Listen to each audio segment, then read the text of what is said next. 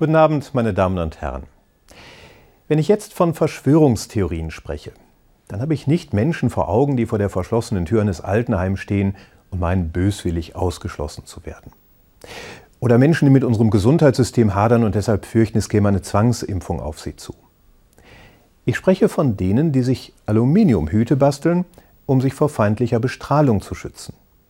Die allen Ernstes behaupten, Bill Gates wolle uns allen einen Mikrochip implantieren die von einer Jüdin Merkel schwadronieren und von Höhlen, in denen geheimnisvolle Ritualmorde an Kindern geschehen, mit dem Ziel, ein lebensverlängerndes Serum für die Superreichen zu gewinnen.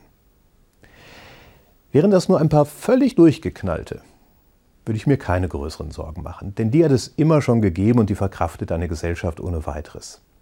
Was mir Sorgen bereitet, sind die, die sich dieses Durchgeknallte gerade auf eine ziemlich schäbige Weise zunutze machen. Rechtsradikale, Antisemiten, gewaltbereite Populisten. Und dass das auf unsere gesamte Gesellschaft abfärben könnte. Denn das, was sich auf den sogenannten Hygienedemos und Spaziergängen wie unter einem Brennglas beobachten lässt, erlebe ich in abgeschwächter Form auch in meinem Alltag.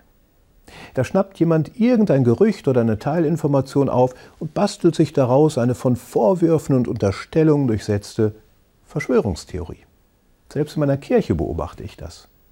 Und ich befürchte, das könnte weiter zunehmen. Und das wäre ein ziemlich großes Problem, denn es verändert unser Wahrheitsempfinden und unseren Gerechtigkeitssinn. Wie kann ich unterscheiden zwischen einer berechtigten Kritik und einer abstrusen Idee? Zwischen dem Aufdecken eines tatsächlichen Missstands und einer Verschwörungstheorie?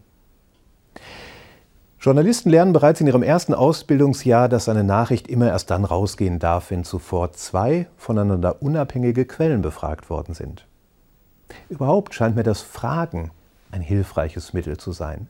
Etwa 80 bis 90 Prozent der Vorwürfe und Unterstellungen, mit denen ich es in meinem Arbeitsalltag zu tun bekomme, wären erst gar nicht formuliert worden, wenn zunächst einmal gefragt worden wäre. Stimmt das, was ich da gehört habe?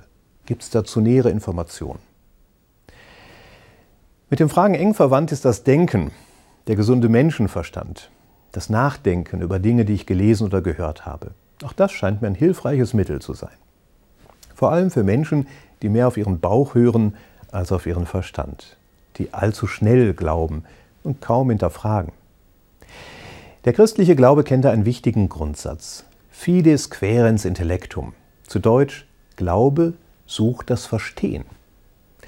Glaube ist demnach nicht ein diffuses Gefühl, irgend so ein Drücken in der Magengegend, sondern eine Lebenshaltung, zu der das Nachdenken zwingend dazugehört. Und noch ein drittes Mittel, das ebenfalls der christlichen Tradition entstammt. Für Christen hat sich die Frage, ob etwas wahr ist oder nicht, immer auch an der Frage entschieden, ob es Menschen hilft und nützt, vor allem den Schwachen und Benachteiligten. Eine Verschwörungstheorie dagegen klagt an. Die Juden, die Linken, die Reichen, die Schwulen, und macht sie für das Problem verantwortlich. Wahr und gerecht ist das sicher nicht. Fragen, nachdenken und sich für Schwache stark machen. Diese drei Mittel scheinen mir ein recht ordentlicher Schutz gegen Verschwörungstheorien zu sein. Gegen das ganz große Hirngespinst, wie auch gegen die etwas zu schräge Ansicht im Alltag.